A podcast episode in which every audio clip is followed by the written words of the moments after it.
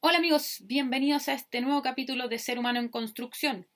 El día de ayer omití el capítulo y lo corrimos al día martes porque como ustedes saben, o bueno, no necesariamente saben, pero el día de ayer fue feriado, 12 de octubre, por lo tanto hubo más movimiento aquí dentro de la casa, lo que me iba a generar más ruido ambiente. Así que decidí cambiarlo a un momento más tranquilo para que nada interrumpa nuestra reflexión. El tema del que voy a hablar hoy parece político dentro de este contexto actual, y bueno, si bien todo es político de alguna manera u otra, no me refiero a partido político, sino un poco a aprovechar algo, un tema que quería hablar hace, dejarlo para el futuro, para, para unos capítulos posteriores, pero aprovechando la contingencia, y eso siempre es bueno, como pasó el capítulo anterior, donde hablé de fútbol, hoy día quiero hablar de un tema que a mí me llama mucho la atención y que es el fenómeno cultural de las teleseries de los 90 aquí en Chile. ¿Por qué digo aprovechando la contingencia? Porque dentro de, las, eh, de la franja política del apruebo y el rechazo, a partir del tema de la constitución acá en Chile, por el 25 de octubre del 2020, la franja del apruebo em, trajo a memoria varios personajes clásicos de la teleserie de los 90. Y aprovecho eso para el video de hoy. Paréntesis, aprovecho de decir que he visto muy poco de, la, de las franjas porque realmente la encuentro una pérdida de tiempo, plata, idea eh, en realidad la encuentro funestas. La vi una sola vez y ya suficiente, no quiero verlas más. Pero no es el tema que voy a hablar hoy día. Sin embargo, quería exponer mi, mi opinión, lo que es válido, porque este canal es para eso, para mi opinión. Y si usted está de acuerdo o no, están los comentarios, pero el, el punto central no es. Vamos a lo que nos convoca. Entonces, esto va a ser un poco, y ahí aprovecho a hacer propaganda a mi polera que llevo hoy, eh, un viaje en el tiempo, un viaje al pasado. Eh, para los que vivimos en esa época es un poco nostalgia, y para los que no, los que son más jovenzuelos, eh, aprovechar de, de, aprender un poco de, de, lo que fue en los 90. Si bien quiero dedicar un capítulo aparte a la cultura de los 90 en Chile, hoy día quiero hablar sobre lo que son, fueron las teleseries y lo que fue conocido como la época de oro de la teleserie chilena. ¿Qué fue esta época de oro? Para todos los que viven en esa época, sabemos que entre los años 90 por ahí hasta el 2002 aproximadamente se vivió una época eh, de furor en lo que fue la teleserie a la hora de las 8 de la noche.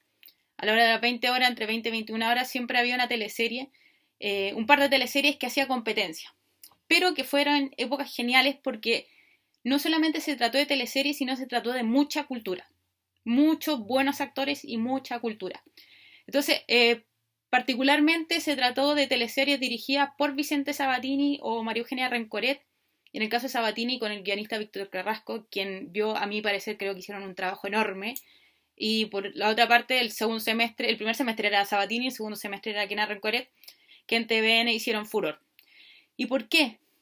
Porque no solamente se trata de la teleserie en sí, sino se trata del fenómeno cultural, histórico y familiar que se presentaba en esa época. A diferencia de hoy, uno llega a YouTube, ve un video cualquiera, por ejemplo, puede ver este y puede suscribirse y, seguirme, pero ese no es el caso, eso es mera propaganda. Mera eh, darme, darme likes para mí misma, pero ese no es el tema. El tema es que hoy en día uno se mete a YouTube y puede ver la teleserie que quiera. Uno se mete a, a diferentes canales chilenos y uno ve la teleserie, la ve quien, cuando quiere, cuando puede, eh, ve el final una y otra vez. Pero en los 90 no pasaba eso. Por eso digo, es recuerdo, es nostalgia para lo que vivimos ahí y es eh, quizá una novedad darse cuenta que no siempre fue como era ahora con YouTube eh, vivir esa época. Entonces la teleserie tenía este plus que uno la veía a la hora de 11, todo se juntaba la familia entera ahora a la hora de la 11, que con nosotros en Chile sería como entre 7 y 8, llegaba del trabajo la gente a, a tomar su té, su café con su pancito, que es un fenómeno típico chileno, y estaba la teleserie. Eh, pero, ¿qué pasaba? Siempre estaba, se comentaba, eh, eran historias muy buenas, pero también estaba lo que pasaba, el fenómeno final de la teleserie. A diferencia de ahora, uno la podía ver una sola vez y el capítulo final la repetían dos veces. Entonces era un acontecimiento, todo el mundo se juntaba a ver el final de las teleseries porque había estado todo el semestre viéndola y queríamos llegar al final y nadie quería perdérsela. Pero ¿qué pasaba cuando alguien no podía ver esa teleserie, no podía ver el capítulo, no podía ver el final existía el famoso VHS que nos permitía grabar el capítulo. Entonces siempre estaba el encargo, era como, oh, hoy día no puedo ver la teleserie, ¿por qué no me graba el capítulo? O los que vivían solos dejaban programado el VHS para que pudiera grabarse y verlo cada vez que pudiera. Otro día voy a darle, como les digo, eh, un capítulo especial a, lo que fue esa época, pero volvamos al tema de las teleseries. Entonces, fue todo un fenómeno familiar, cultural, donde uno vivía un proceso entretenido, donde había reunión familiar, donde uno comentaba lo que pasaba, sufría con el personaje. Como les digo, era un momento de verlo exacto, no era ni antes ni después, sino que era el momento de la teleserie. Entonces, era una situación muy entretenida, muy familiar, que hoy por hoy dan mucha nostalgia pero a la vez eh, había otro, otro elemento que yo encuentro que fue el que marcó la tendencia de esa época y por eso llamó la época de oro, porque desde los 90 en adelante Sabatini y compañía comienza a descentralizar la teleserie chilena. Ya no se trata de historias simplemente en Santiago, no se, trata de paradigmas comunes, sino que se comienza a dar un registro cultural de lo que era Chile. Entonces las teleseries comenzaron a tratarse sobre em, mejillones, por ejemplo, en el caso de Romané, Chiloé, en el caso de la Fiera, eh, la cultura gitana, en el caso también de Romané, Llorana se dio en Isla de Pascua. Entonces, nosotros, yo en mi época pequeña, estoy hablando entre los 10 a los 18 años, desde mi niñez a mi juventud, comencé a culturizarme a través de la teleserie. Comenzamos a ver que la gente empezó a entender que no todo Chile era Santiago y que había cosas muy interesantes por descubrir en este país. Por ejemplo, en el caso de Pampa Ilusión, que fue una teleserie del año 2001, antes del fenómeno de, Amores de Mercado, viene Pampa Ilusión. Y personalmente fue una teleserie que me gustó tanto que yo empecé a investigar sobre la época del, salitre en Chile. Entonces, un tema que a mí en lo absoluto me interesaba, con esta teleserie yo empecé a investigar y cuando en mis clases de historia comenzamos a ver la historia del salitre, yo alucinaba con el tema porque la teleserie me había traído esos elementos, me lo había mostrado, me lo había, me había enfrentado con esa sociedad. Otro caso paradigmático fue Romané. En Chile nosotros con la, cultura gitana siempre la mantenemos al margen, siempre hemos sido bien discriminadores de ellos, eh, siempre están ellos y estamos nosotros, pero cuando se dio Romané, año 99 aproximadamente, se dio el elemento de que la gente quería conocer a los gitanos. Yo personalmente tuve compañeros que iban a hablar con ellos, a ver si las palabras que se usaban en la teleserie eran verdaderas, qué significaba la canción del inicio de la teleserie. Entonces hubo un producto cultural muy bueno y que hoy se tomó y la franja de la prueba lo toma y lo rescata. O sea, fue tan potente que en vez de usar argumentos antiguos traemos elementos de esa época para que los que vivimos en ese momento no haga clic y empaticemos con esta situación. Entonces la gente que no vivió, los más jóvenes ven una DJ Katia, una Ernesto Lizana, la gitana y es como, ¿y eso qué? ¿A mí qué me importa? Pero la memoria colectiva del chileno que vivió en esa época es alucinante verlos de nuevo. Es, eh, es llamativo. Por lo menos llamativo. A lo mejor uno puede votar por el rechazo, pero va a ser llamativo verlos de nuevo haciendo una campaña a personajes que quedaron ahí en la memoria colectiva del Chile de los 90. ¿Y qué era lo otro interesante que tenían estas teleseries? Que los actores se preparaban habían actores de muy buena calidad. O sea, uno puede nombrar, en ese tiempo llamaba la atención que uno podía discutir por quién era el mejor, pero era muy difícil. Es más, uno, uno más fácil descubría quién era el peor de los actores más que el mejor, porque eran todos actores de lujo. Entonces, después voy a nombrar algunos para hacerlo más, más, más personalizado desde mi perspectiva, pero había un elenco de lujo tal que la gente se preparaba mucho.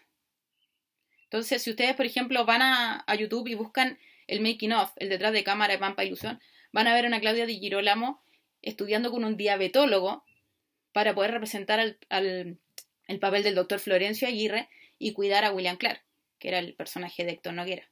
Entonces uno confiaba en lo que te entregaban, uno confiaba en esa investigación de fondo y sabía que no solamente era una teleserie, había un capital cultural detrás. O por ejemplo, en el caso de, del Circo de la Montini se trató el, caso del VIH, uno de los personajes que era Rodrigo Marín, en el, representado por Néstor Cantillana, em, sufría, se contagiaba de VIH, pero uno ve el detrás de cámara y ellos dicen que ese tema lo habían intentado tratar desde hace seis años. O sea, había una intención detrás de entregar elementos que en esa época no se hablaban fácilmente, que no llegaban y se plantaban en la tele. Entonces, Vicente Sabatini y Víctor Carrasco, entre otros, trataban de integrar temas difíciles de hablar a la teleserie, que era un elemento del cual estaba todo inmerso, toda la familia, abuelito, papá, hijo, nieto, etc. Y además eran gente que se preparaba mucho. Porque cuando termina. Termina, creo que es Pampa Ilusión, no recuerdo. No estoy segura, pero. Una de esas teleseries está terminando, están celebrando el cierre de esa teleserie. Sabatini le dice: prepárense que el próximo año trabajamos en un circo. Vamos a trabajar sobre circo. Entonces, ustedes se dan cuenta, había muchos elementos muy potentes, era una cultura muy fuerte lo que había detrás de la teleserie de los 90. Por eso yo a los que no la han visto, los invito a devolverse un poco en la historia, a aprovechar los canales de YouTube y revisar lo que significó toda esta, maqueta cultural que fueron las teleseries de los 90 de, la mano, como digo, hay muchas teleseries más, pero Sabatini y Rencoret marcan tendencia. Por ejemplo, otro caso paradigmático fue Tic Tac. Tic Tac en su época fue una, una teleserie que falló, que no logró rating, que no fue muy buena, no fue muy bien vista, pero hoy por hoy es un clásico de nuestra época, de los que tenemos entre 30 y 40 años, es un clásico. Uno lo ha visto una y otra vez porque en esa época uno escuchaba la radio o tenía cassette. No es como ahora que uno tiene Spotify, YouTube, etcétera, y puede buscar la canción que quiera. Entonces, si a uno no le daban una cultura musical, uno no la tenía y punto. Entonces, por ejemplo, Tic Tac, en el año 96, 96, 97, trae música como música de fondo la música de Queen. Y yo personalmente conocí a Queen gracias a Tic Tac. Entonces, en una época donde no era llegar y tener música, uno se empapaba hasta de la banda sonora. La Fiera, por ejemplo, si ustedes la, la vuelven a ver, tiene música de fondo de Taxi Driver, de Psicosis. Entonces era todo muy interesante de ver, era todo un elemento muy potente una teleserie. Había mucha cultura detrás de eso. Y por lo mismo, por ejemplo, Tic Tac eh, pasó a ser una teleserie de culto y si bien los protagonistas no le gustaron a nadie. Ahí con todo el respeto a Leonard Varela y Enrique Sintolesis, pero los que se roban la película son Bastián Bodenhofer y Jimena Rivas, en el papel de Tomás Barcelona y Eva Félix. Ahora, ¿cuál es lo interesante de esto? ¿Cómo quedó marcado en, nuestro, en nuestra memoria colectiva, como yo les decía, esos personajes?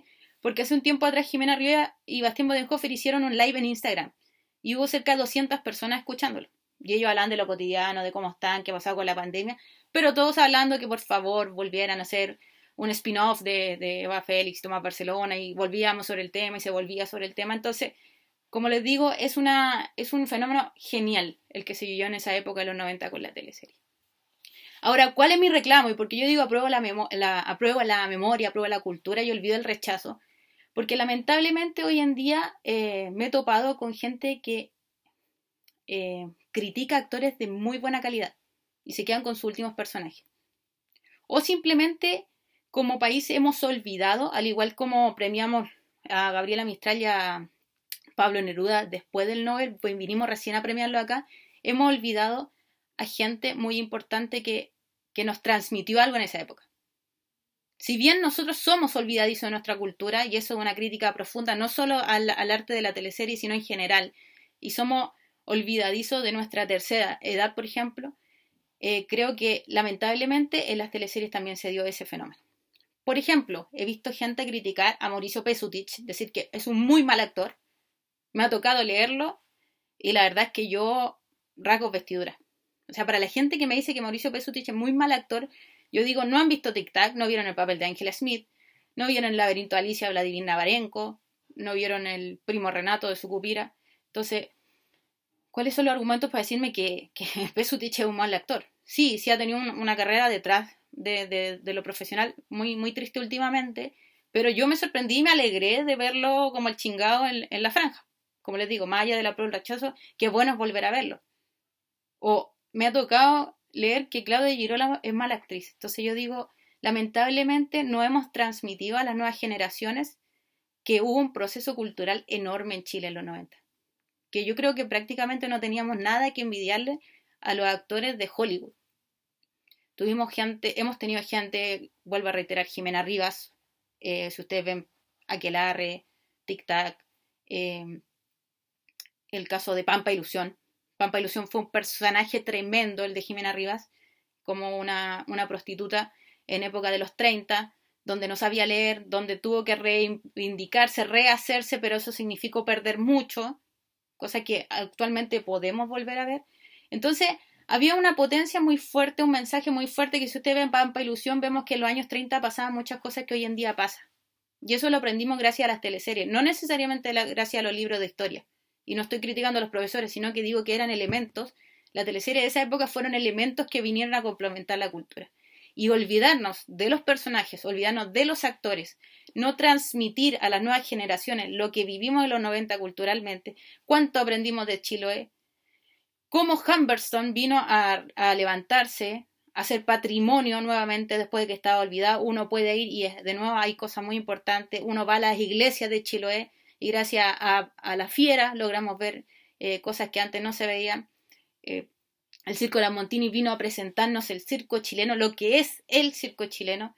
Entonces, olvidarnos de eso es terrible. Y por eso yo no, más allá, porque yo no voy a hacer política acá, yo no le voy a decir por qué vote, más allá de lo político, el retomar estos papeles, retomar a estos actores, reivindicar a personajes como José Sosa, como a Francisco Reyes, que terminaron echándolos de canal porque no había presupuesto, pero los echaron a patadas prácticamente, siendo que fueron parte sustancial de la historia chilena, tanto como en los 70, 80 hubo otros personajes, en los 90 los actores chilenos fueron primordiales. Entonces criticar a un Alfredo Castro, a, un Pablo Schwartz, más allá de su discurso político, de lo que fue la cultura en esa época, me parece faltarle respeto, como decía la otra vez sobre lo que el viento se llevó, respeto, faltarle respeto a la memoria cultural chilena. Por eso es que apruebo la cultura y rechazo el olvido.